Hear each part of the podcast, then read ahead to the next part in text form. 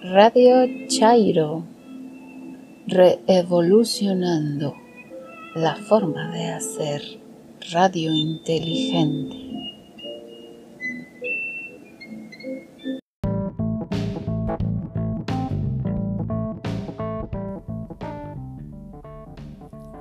Hola, ¿qué tal? Amigos y escuchas del podcast de Radio Chairo, sean bienvenidos a esta su emisión semanal programa correspondiente al día 4 de noviembre de 2019. Esta ya es la emisión número 20. Agradecemos sus comentarios y sugerencias en arroba Radio Chairo en Twitter.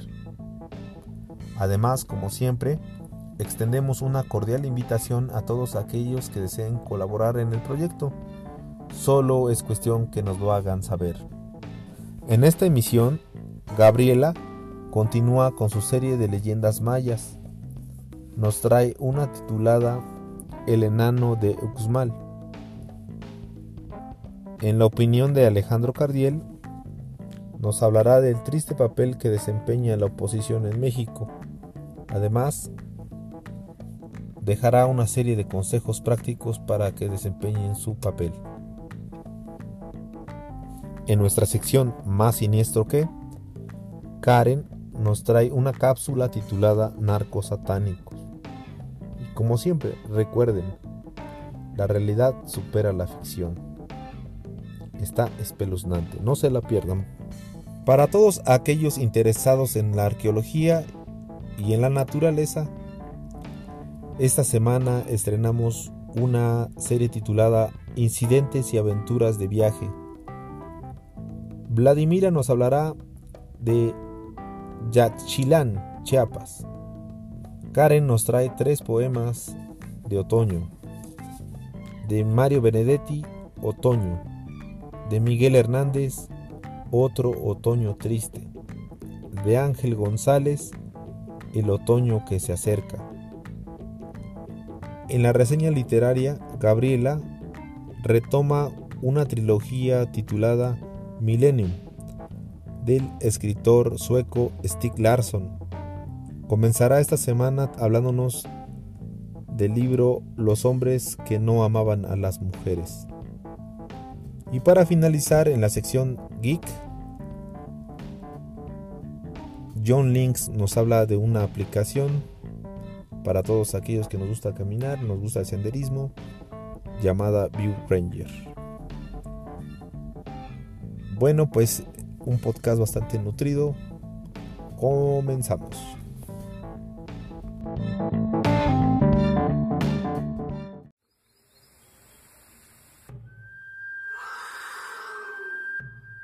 El enano de Uxmal.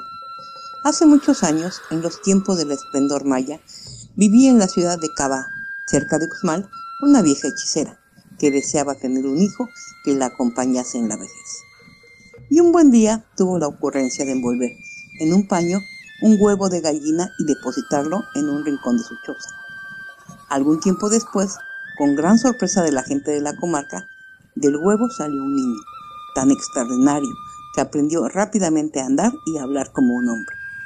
La hechicera estaba muy orgullosa de su hijo y no se apenó cuando al cumplir el año el niño dejó de crecer. Pasó el tiempo y el enano de Uxmal conservó la reputación de su gran talento. Llegó un día en que quiso descubrir el misterio que encerraba el fogón de la bruja. Esta se pasaba a su lado largas horas y parecía cuidar de él de una manera especial. Apenas salía de casa. Solamente lo hacía por poco tiempo cuando iba a buscar agua. Un día, el enano hizo un agujero en el fondo del cántaro y mientras la bruja intentaba inútilmente llenarlo, cogió un pico y cavó en el fogón encontrando al poco rato un maravilloso tuncul, instrumento hecho con un palo hueco y que genera un sonido muy fuerte, y una sonada. Sorprendido por el hallazgo, tocó ambos instrumentos y un penetrante y agudo sonido se dejó oír en todos los alrededores. La vieja reconoció al momento los instrumentos que lo habían producido y dejando el cántaro corrió apresuradamente a su casa. Pero el enano no quiso confesar lo que había hecho y atribuyó el extraordinario ruido a un graznido del pavo. Según una antigua profecía, el que tocase el tuncul maravilloso se apoderaría del trono de Uxmal. El rey, que oyó tan singular sonido, que viendo hacer frente a su destino, envió emisarios en busca del tocador. Consiguieron estos dar con el paradero del enano y llevarle a la presencia real. Entonces, el monarca le desafió de la siguiente singular manera. Ambos soportarían que se machacasen sobre sus cabezas todos los cocoyoles, el fruto más duro que se conoce en la zona yucateca, que cupiesen en cuatro canastas, estableciéndose que el que resistiera la prueba se quedara con el trono. Así fue acordado, y el enano pidió que se construyera una calzada de Cabá a Uxmal y una gran plataforma donde tuviera lugar el desafío. Llegó el día señalado para esto, y ante un público numeroso, el enano, según se había convenido, subió el primero a la plataforma. El rey esperaba verle sucumbir al primer golpe y quedar así libre de él, pero la vieja hechicera había colocado bajo su cabello una placa de pedernal y pudo soportar la prueba sin la menor consecuencia. El rey, sobrecogido de temor y deseoso de ganar tiempo, planteó al enano una serie de adivinanzas que fueron contestadas con sorprendente exactitud, aumentando el asombro de los presentes. Y cuando el soberano de Uxmal, no pudiendo retardar más el momento fatal, sufrió la prueba que él mismo había ideado, sucumbió al tercer golpe. La profecía había quedado cumplida. El enano gozó por algún tiempo de su nueva situación. Se construyó un suntuoso palacio que hoy se llama Casa del Enano o del Adivino recompensó a la vieja hechicera con un gran edificio que hoy se conoce con el nombre de Casa de la Vieja.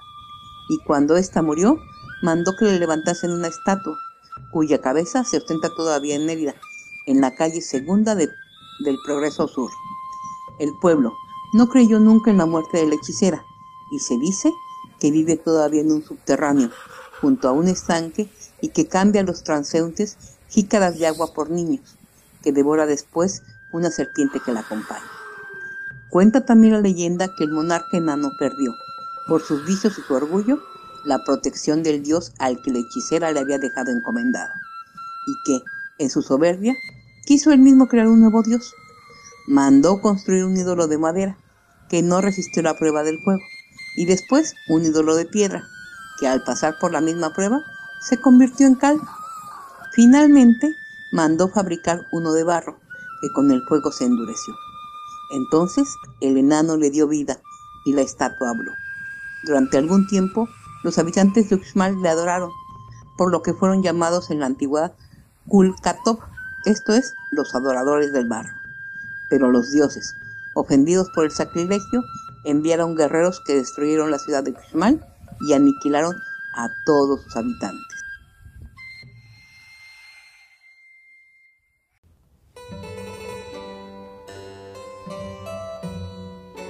¿Dónde está la oposición?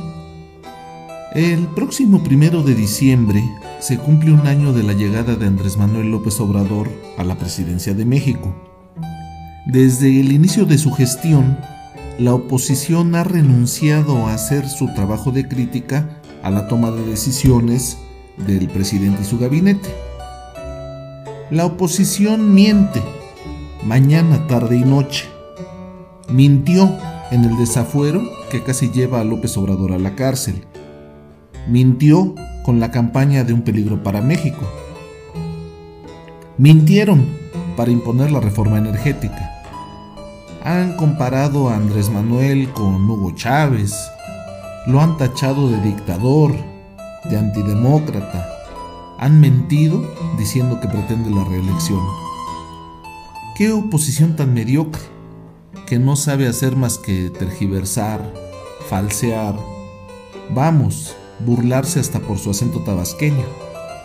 Qué derecha tan vulgar y corriente, tan oscura e insignificante. Qué oposición tan ruin y mezquina que no reconoce ni siquiera lo que sí se ha hecho bien.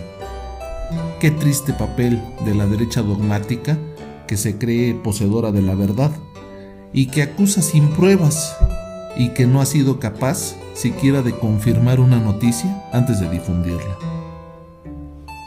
Esa oposición que critica al presidente y que le recuerda que ya no está en campaña, es la misma que a casi un año de gobierno sigue mintiendo de manera descarada.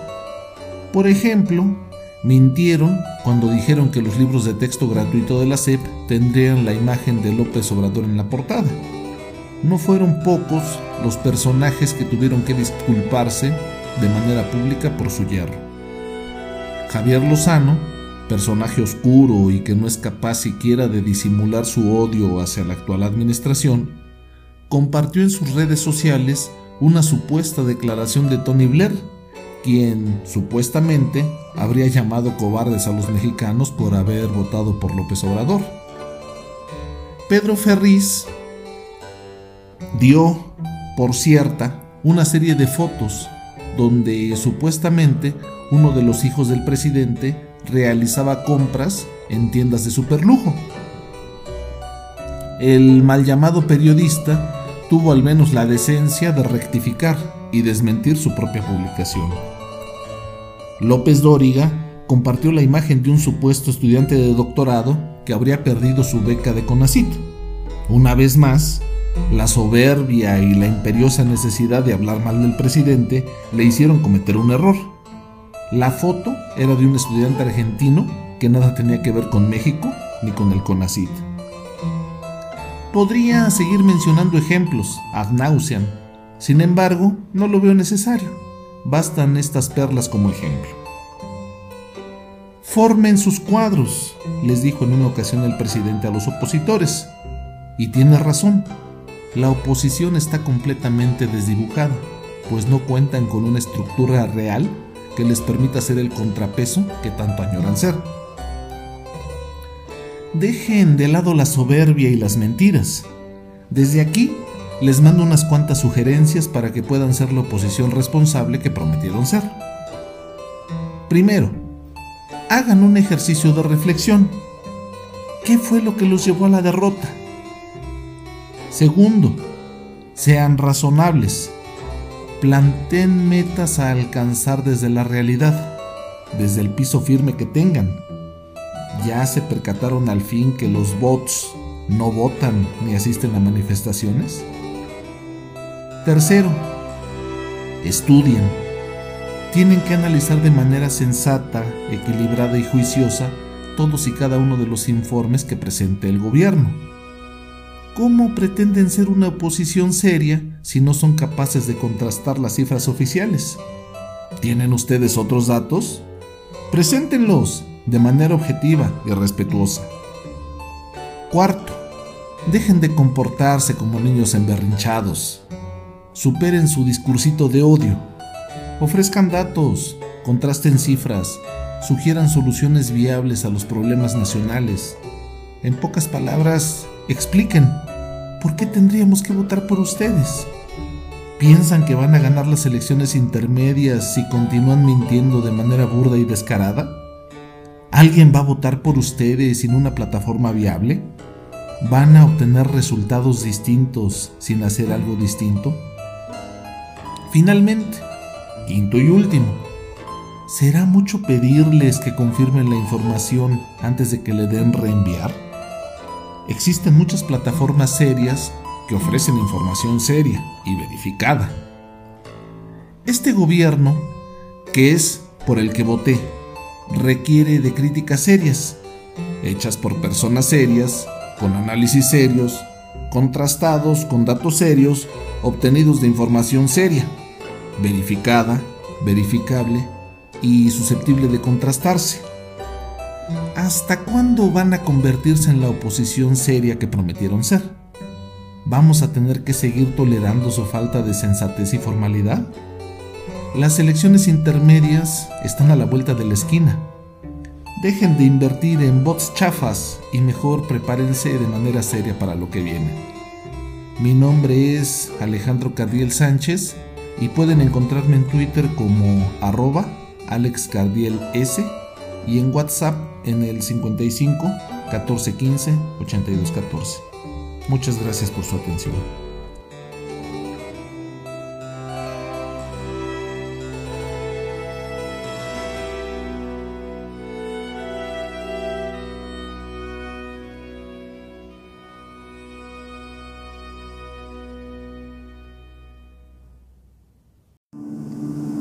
Buenos días, buenas tardes, buenas noches. Escuchas de Radio Chairo.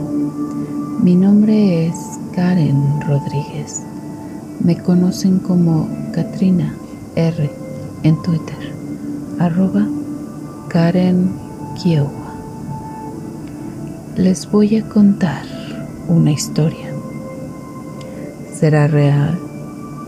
¿Será ficción? Júzguenla ustedes.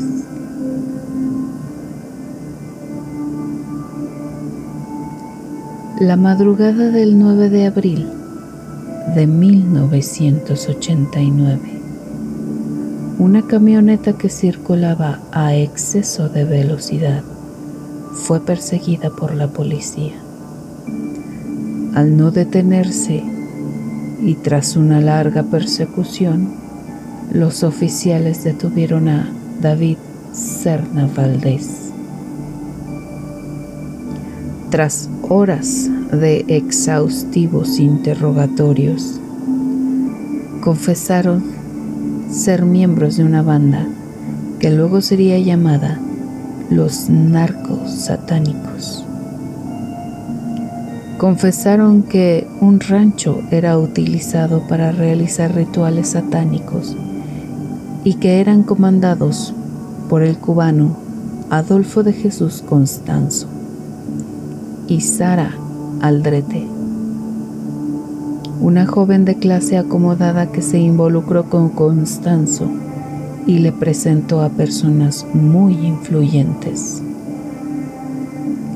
La ciudad fronteriza de Matamoros se convirtió en la residencia de los criminales vivían en el rancho Santa Elena. Algunas personas de la región comenzaron a desaparecer en circunstancias muy extrañas, como el joven estadounidense Mark Elroy, a quien no se le volvió a ver luego de beber en uno de los bares de la ciudad. Tras la investigación, los policías hallaron un caldero de hierro que contenía sangre seca, partes de cuerpos humanos como cerebros o corazones, ajos y hasta una tortuga asada. Los sujetos explicaron que Constanzo les convenció de que bebiendo un brebaje compuesto por partes humanas podrían ser invisibles e invencibles. La investigación los condujo al rancho Santa Elena en Tamaulipas, donde encontraron restos de 17 cuerpos humanos. algunos de ellos les habrían extirpado el cerebro y el corazón, mientras que otros habían sido descuartizados y sus columnas vertebrales arrancadas para ser usadas por Constanzo como collares, a manera de trofeos. El cuerpo de Mark Kilroy era uno de los encontrados en aquel rancho. La policía halló su cadáver amputado de ambas piernas, sin cerebro y con partes de una columna vertebral arrancada. El 6 de mayo de 1989 todo terminó. Constanzo y sus miembros más fieles fueron localizados por la policía en la Ciudad de México. Al verse acorralado, Constanzo pidió a uno de sus compañeros que le dispararan antes de que la policía lo detuviera. Sara Aldrete que también se encontraba con ellos, fue arrestada y condenada a 647 años de prisión. Hasta el día de hoy, ella argumenta que era una víctima. Amigos, escuchas de Radio Chairo. A veces, la realidad supera la ficción.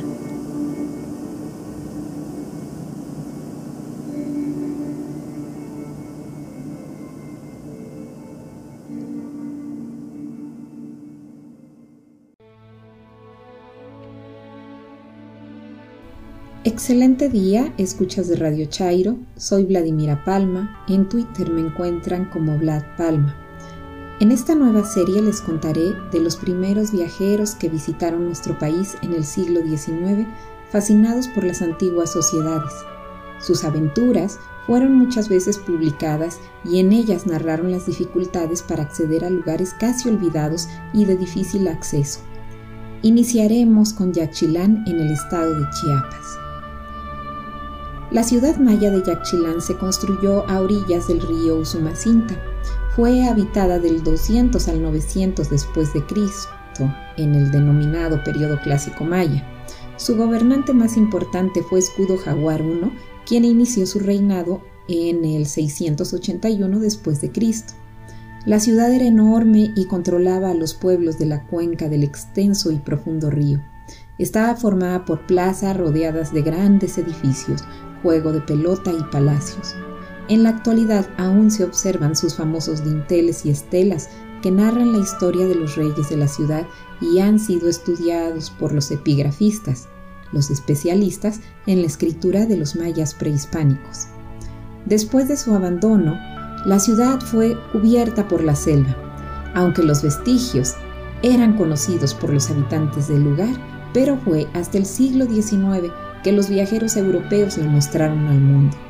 Uno de esos viajeros, el inglés Alfred Percival Maudsley, nació en 1850 e inició un recorrido en sitios arqueológicos mayas en 1881. Maudsley llegó a la ciudad de Menché, como era conocida Yaxchilán, en marzo de 1882.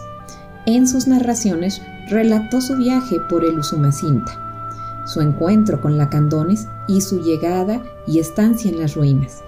Escuchémoslo en sus palabras. En 1882 viajé a través de la selva de Cobán en la Alta Verapaz, al Petén, y de ahí, el 14 de marzo, partí en una canoa de paso real en compañía del señor Schulte, administrador de los señores Yamet y Sastres, cortadores de caoba, en una nueva expedición hacia abajo del río de la Pasión con el objetivo de investigar las ruinas de Menché. Me enteré de esas ruinas por el profesor Rockstro del Instituto Nacional de Guatemala, quien las visitó el año anterior y fui, creo, el primer europeo que hizo una descripción de ellas. En Paso Real tuve la fortuna de conseguir como guía a uno de los canoeros que acompañó al profesor Rockstro en su expedición. Tres días después me separé del señor Schulte cerca de la desembocadura del río Lacandón, donde muy cerca estableció una nueva montería. Aquí los bancos del río empezaron a perder su apariencia monótona y por primera vez desde que dejamos Paso Real distinguimos algunos montículos a la distancia. Al mediodía entramos a una cañada de aproximadamente una legua de largo, por donde el río corría entre los altos bancos rocosos y la ribera poblada de árboles. En algunos lugares del río se angostaba hasta una anchura de 40 pies.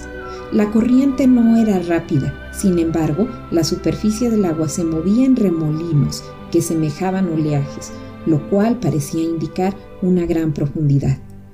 Abajo, el angosto río se ensanchó considerablemente y la corriente bajaba mucho más rápido. Tuvimos gran cuidado al conducir las canoas para evitar las numerosas rocas y tocones. Este día viajamos cerca de 30 millas, millas abajo de Boca del Cerro y acampamos por la noche. Varias veces en el transcurso del día vimos señales de los lacandones, jicales o caribes, como mis hombres los llamaron, los indios indómitos que habitaban la selva entre Chiapas y Petén. Mutzley continúa su relato eh, siguiendo su aventura río abajo y nos da una detallada eh, descripción de la visita a una aldea lacandona.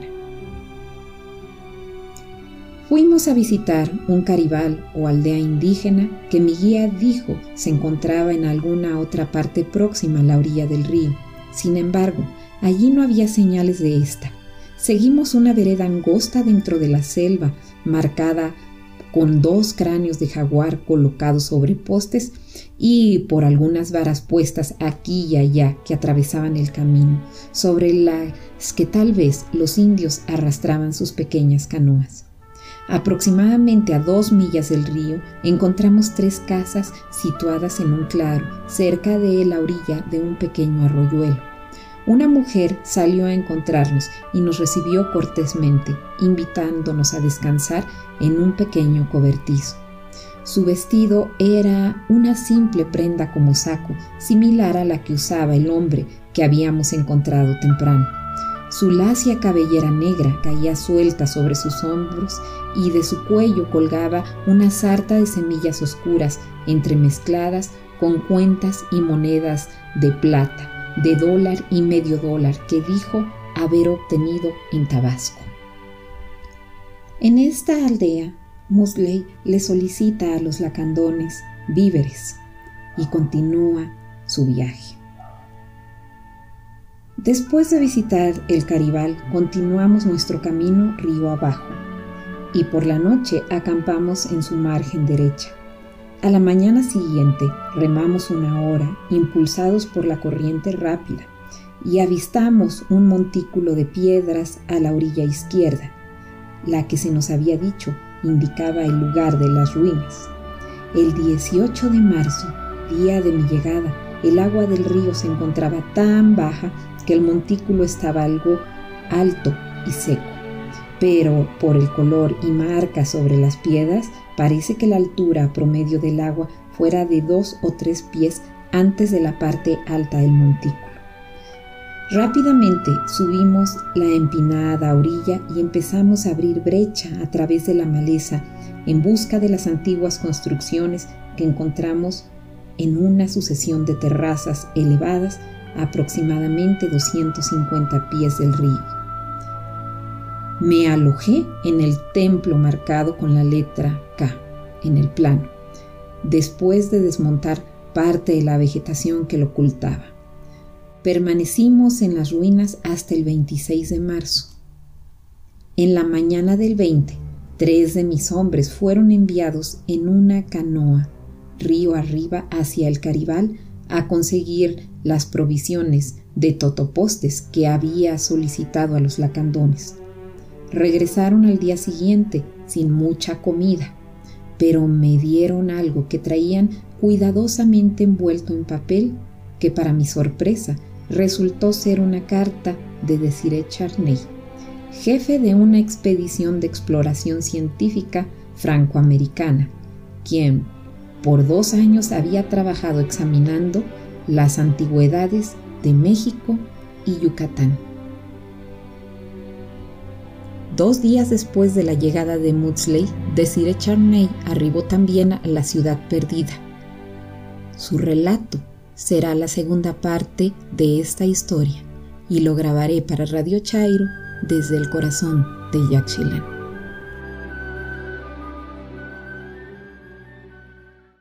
Tres poemas de otoño. Otoño.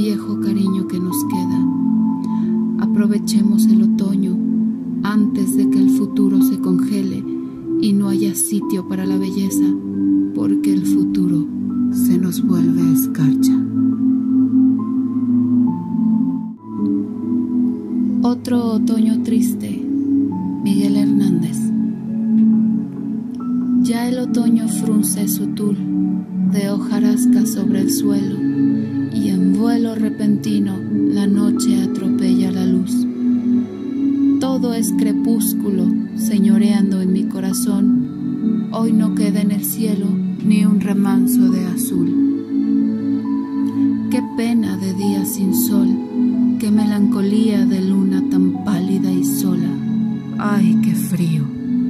Ay, qué dolor. ¿Dónde quedó el calor del tiempo pasado, la fuerza y la juventud que aún siento latir? Se fue, quizás, con los días cálidos de los momentos que a tu lado viví. Y así, esperando tu regreso, otro otoño triste ha llegado sin ti.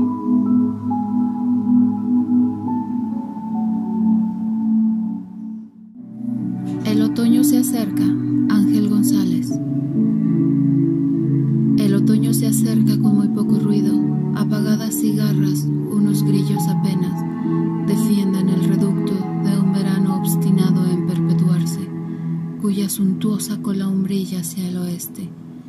Se diría que aquí no pasa nada, pero un silencio súbito ilumina el prodigio. Ha pasado un ángel que se llama luz o fuego o vida y lo perdimos para siempre.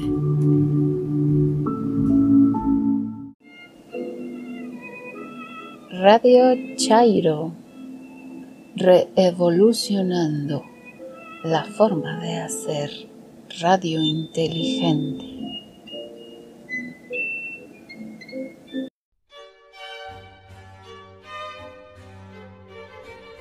Hola, mi nombre es Gabriela, Gaby para los cuates y no cuates. Mi Twitter es arroba hipatiam con Y inicial, H después de la T y M. Hoy voy a comentar el primer libro de la trilogía Millennium del escritor Stieg Larsson, Los hombres que no amaban a las mujeres. Pero antes, una pequeña biografía de este malogrado escritor y periodista sueco, nacido en Umea en 1954 y fallecido en Estocolmo en 2004. Stieg Larsson trabajó dentro del mundo periodístico durante muchos años, siendo uno de los expertos más reconocidos en el mundo de las actividades neonazis y ultraderechistas en Suecia, así como un gran luchador contra los feminicidios. Aficionado a la novela negra y a la ciencia ficción, cultivó su trabajo como escritor de narrativa. Ya había publicado ensayos periodísticos con anterioridad, casi en secreto, escribiendo por las noches y sin decir nada a nadie. Fruto de ese trabajo nacieron tres novelas que forman la trilogía Millennium. Un éxito mundial de ventas, traducida a varios idiomas y adaptada tanto al cine como a la televisión. Por desgracia, Stieg Larsson murió de un ataque al corazón a los 50 años. Acababa de entregar el manuscrito de su última novela y todavía no se había publicado la primera. En un principio, la historia de esta primera parte se presenta algo confusa se nos abren varias historias paralelas que no terminamos de entender del todo.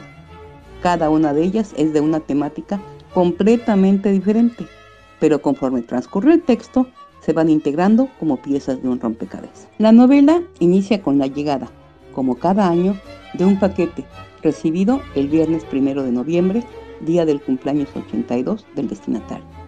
El paquete contenía una flor rara, prensada, puesta meticulosamente sobre un papel de acuarela y enmarcada con un cristal y un marco sencillo y barato, de 29 por 16 centímetros. El envío había sido desde Australia y no contenía nota alguna acerca del remitente.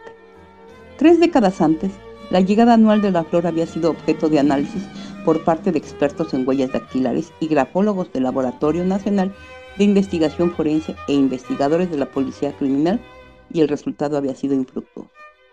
Antes de abrir el paquete, el anciano Henrik Banger telefonó al excomisario de policía para que lo acompañara, ya que estaba al tanto de esta entrega anual.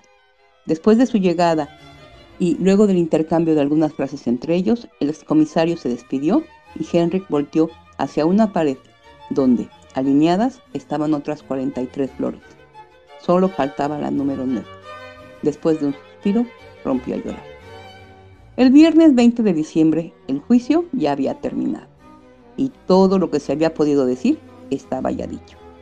Mikael Brombis no tenía ganas de realizar ninguna declaración acerca de la sentencia dictada, pero ya lo esperaban los medios de comunicación, que al verlo empezaron a cuestionar. Al preguntarle a un reportero y decirle, Kale Brombis, le incomodó el apodo que le pusieron después de que sin proponérselo descubrió el escondite de unos ladrones de bancos. Él supo del caso porque lo oyó en el radio y había visto en una casa cercana a un grupo de muchachos que llegaron en un Volvo con maletines e ingresaron a la casa. Poco después, uno de ellos regresó al carro y Mikael notó un AK-4 que sacó del vehículo tapada con una chamarra. Dio aviso a la policía y luego de tres días de asedio se rindieron. Mikael por este caso cobró su primer trabajo como freelance y también le trajo la fama como Caleb Brombis, relacionándolo con el detective de cuentos del país. Contestó las preguntas lo mejor que pudo con relación a la denuncia por calumnia al financiero Hans Erik Benestrom. La condena, impuesta por difamación, conllevaba tres meses de prisión y el pago de 150 mil coronas. Después de terminar la entrevista fue a desayunar y a leer la sentencia que contenía 23 páginas. Era la primera vez que lo condenaban por un delito. Nunca había sido sospechoso de nada, ni acusado por nadie. Sin embargo, desde el punto de vista económico, la condena impuesta le dolía. Milenio, la revista, vivía al límite. El problema residía en que Mikael era uno de los socios de Milenio, a la vez que ejercía tanto de escritor como de editor jefe de la revista. Micael pensaba pagar la indemnización de su propio bolsillo, lo cual lo dejaría prácticamente sin ahorros. Meditó la posibilidad de vender su casa, pero no lo quiso hacer porque él había remodelado. Lo que más le dolía, no obstante, era la humillación. El caso Benestrom empezó, de modo muy prometedor, en un velero la noche de Midsommar, fiesta del solsticio de verano, hacía año y medio. Ahí, por casualidad, se encontró con un antiguo amigo, Robert Lindbergh, que había sido su compañero de estudios en el instituto. Luego de la graduación se habían separado. Esa noche se pusieron a platicar acerca del rumbo de sus vidas y del trabajo de Robert como financiero. Y salió a flote las subvenciones que dio el gobierno para invertir en los países del este y el nombre de Benestrom apareció como la gran incógnita, ya que era un tipo que surgió de la nada, sin ningún pasado en la industria pesada, pero había amasado una colosal fortuna en la bolsa. Así, Robert le transmitió una serie de datos que relacionaban a Benestrom con la mafia, pero los datos no fueron confiables, recibiendo Mikael una denuncia por difamación. Mientras, en otro punto de la ciudad, Dragan Armansig, director de Milton Security, se reunía con la mejor de sus colaboradores en investigación, Lisbeth Salander, una chica pálida de una delgadez anoréxica, pelo cortado al cepillo y piercings en la nariz y en las cejas. En el cuello llevaba tatuada una abeja de 2 centímetros de largo. También se había hecho dos brazaletes, uno en el bíceps izquierdo y otro en un tobillo. Además, al verla en camiseta de tirantes, Armasig había podido apreciar que en el homóplato lucía un gran tatuaje con la figura de un dragón. Lisbeth era pelirroja, pero se había teñido el cabello de negro azabache. Había sido contratada cuando Holger Palmer, un abogado medio jubilado que se ocupaba de los negocios personales del viejo Milton, dueño de la empresa, la recomendó presentándola como una chica lista pero con un carácter un poco difícil. Almancic en cuanto la vio se arrepintió ya que no tenía certificado escolar, nunca había ido al instituto y carecía de cualquier tipo de formación superior. Durante los primeros meses, Lisbeth trabajó de jornada completa, preparaba café, traía el correo y se encargaba de la fotocopiadora. Luego de varias quejas por parte de sus compañeros, Almacic la llamó a su despacho para despedirla y ella lo retó con el caso de una investigación personal que el encargado había hecho en forma mediocre. Aseguró que ella lo haría mejor. Él aceptó el reto y le dio tres días para terminarlo. Así lo hizo y al finalizar el plazo se encontró con un informe explícito, por lo que decidió que ella trabajaría esos casos de forma individual y, en la medida de lo posible, sin tener contacto con el cliente. Pero este día, el abogado Dish Frode había insistido en conocer personalmente al autor del informe para poder hacerle unas preguntas. Se sorprendió al ver a Lisbeth, pero ella terminó ganándose su respeto después de resumirle en forma oral la investigación acerca de Carl Michael Blumbis, por lo que la contrata para investigar a Benestrom. Mientras Michael llega a la revista sorprendiendo a Erika Berger, la socia mayoritaria, redactor en jefe y su amante. Platican acerca de la sentencia y Michael le comenta que renunciará a la revista, aunque Erika no quiere eso, le dice que lo piense y luego tendrán que emitir un comunicado de prensa. Pasan la noche juntos en el departamento de Micael y en la mañana difunde un mensaje donde dice que abandona el cargo de editor en jefe. Siguen juntos todo el fin de semana. Después, Erika regresa con su marido un día antes de Nochebuena. Cuando Micael está terminando de limpiar su mesa, recibe una llamada del abogado Frode, que le dice que su cliente, el señor Henry Banger, desea hablar con él y ofrecerle un empleo de freelance, por lo que debe viajar con los gastos pagados hasta su finca para la entrevista para los pormenores del mismo. Micael no está convencido y le dice que lo pensará, por lo que le pide su teléfono. Cenando con su hermana Amica, el día de Nochebuena, Micael habla por teléfono al abogado, aceptando la visita que se realizará el día 26. Acude a Herevi, que está situada en la isla de Hedestad y se encuentra con Henrik. Este le cuenta que Michael vivió en su casa de pequeño, que conoció a su padre ya que estuvo trabajando en la empresa y finalmente que con el pretexto de su biografía que abarca la historia del grupo Banger, quiere que resuelva el misterio de la desaparición de la nieta de su hermano, Harriet, cuya ausencia se dio cuando ella tenía 16 años en un día del niño. Ella estudiaba en el instituto y había ido a Hedestad para ver el desfile. Regresó como a las 2 y 10 para la reunión familiar. Le dijo a Henry que deseaba hablar con él de algo importante, pero por atender a otros familiares, le dijo que más tarde lo haría. Desgraciadamente, ese día sucedió un gran choque entre un tráiler que contenía aceite de motor y un carro, por lo que ya no la vio y tampoco prestó atención de que no llegara a la cena.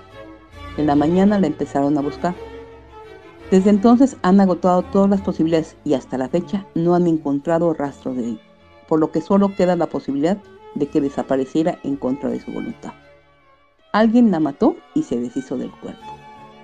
A continuación le enseña fotos, recortes, entrevistas que guarda donde piensa que Harry desapareció alrededor de las 3 de la tarde. Luego de cenar, le muestra lo más desconcertante de la desaparición, la colección de flores. Esta comenzó en 1958 con la primera flor que Harry le regaló por su cumpleaños. Cada año hacía lo mismo, a excepción del año en que desapareció. Luego, al año siguiente, empezó a recibir otra vez las flores.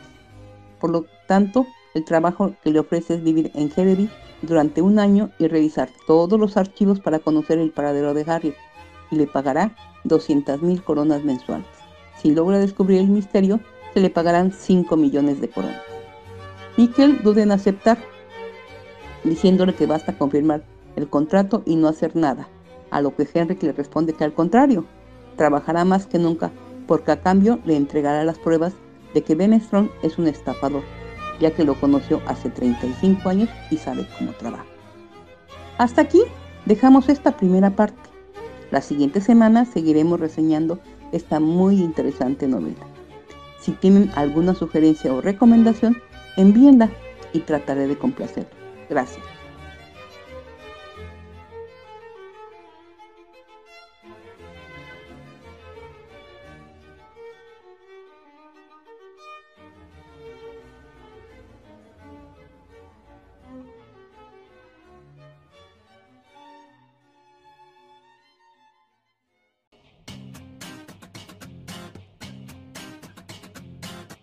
Tal? ¿Cómo se encuentran?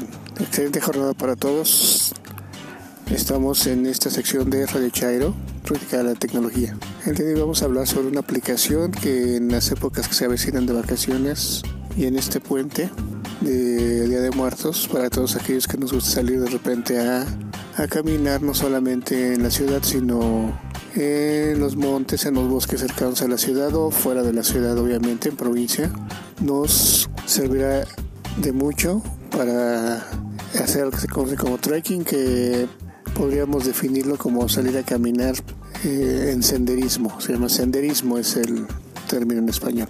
Y bueno, la aplicación que les quiero platicar hoy se llama View Range, View Ranger, que es una aplicación que nos permitirá a través de el GPS del celular de mapas que podemos descargar o mapas que veremos en línea, ir marcando la ruta por la que vamos caminando, porque como digo, esto es para senderismo más que nada, o ciclismo, y nos permitirá sobre un mapa eh, satelital, un mapa de calles, un mapa que se descarga de alguna zona, como parques, como bosques, montañas, etcétera, trazar la ruta por la que vamos para saber, por ejemplo, el tiempo de recorrido, la, distante, la distancia, la altitud y sobre todo, pues volver a retomar el camino de regreso o simplemente compartirlo para que alguna otra persona pueda hacer el mismo recorrido que nosotros. Ustedes saben que aquellos que les gusta hacer senderismo o simplemente caminar dejándose llevar sin rumbo, pues de repente encontramos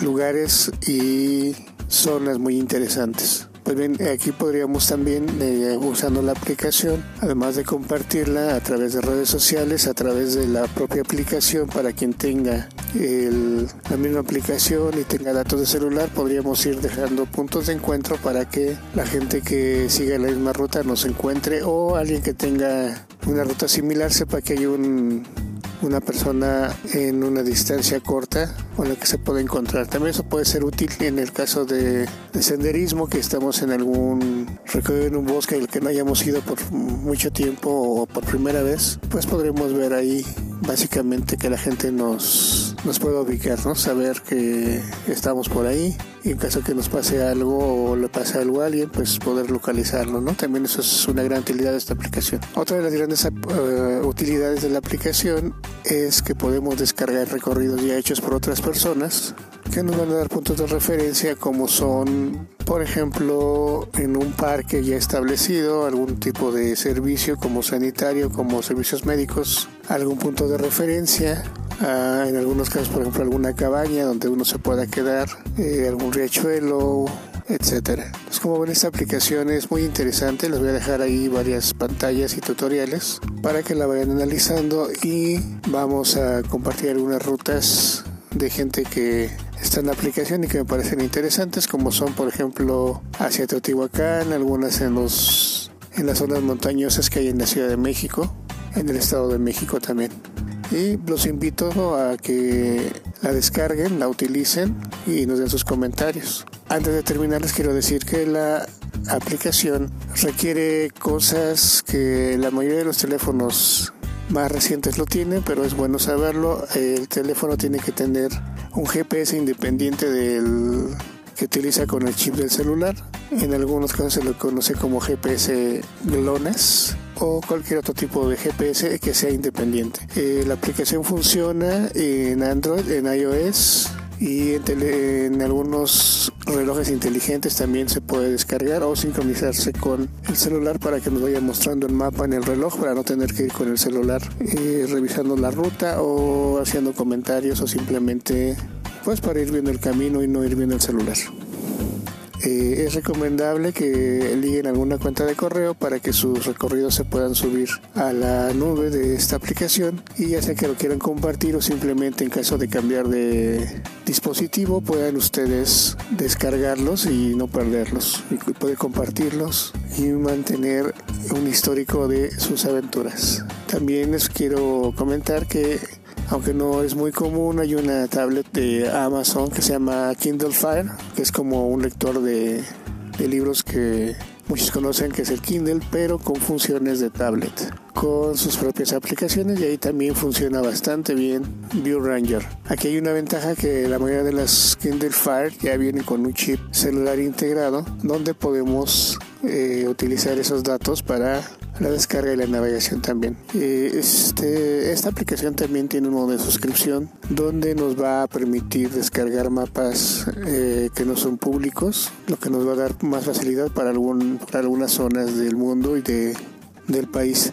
Adicionalmente, la función premium, que es la que les comento de paga, nos da funciones de realidad aumentada donde pues obviamente podríamos ir viendo el camino y la ruta a través del teléfono celular y una función que a mí me parece muy interesante y les vamos a dejar un video. Se llama Skyline, donde nos está mostrando con la cámara del celular y la aplicación de V-Range Ranger nos permite apuntar hacia las montañas y las va a ubicar y nos va a dar datos sobre la montaña a través de la fotografía o el video que estemos tomando en ese momento de estos puntos. Y adicionalmente pues serán de puntos de referencia para las rutas que estemos dando de alta en Ranger para como les comento tener eh, una mejor forma de ubicarnos de nuestros recorridos y al compartirlos también que sepan por dónde estuvimos. Nuevamente les reitero, descarguen la aplicación, explorenla, exploren los recorridos y denos sus comentarios. Y por ahora esta cápsula se termina, les deseo excelente jornada nuevamente y espero los podamos escuchar a través de los del canal de Radio Chairo, en nuestro timeline de Twitter y en mensajes directos a nuestros perfiles. Eh, tengan un excelente día.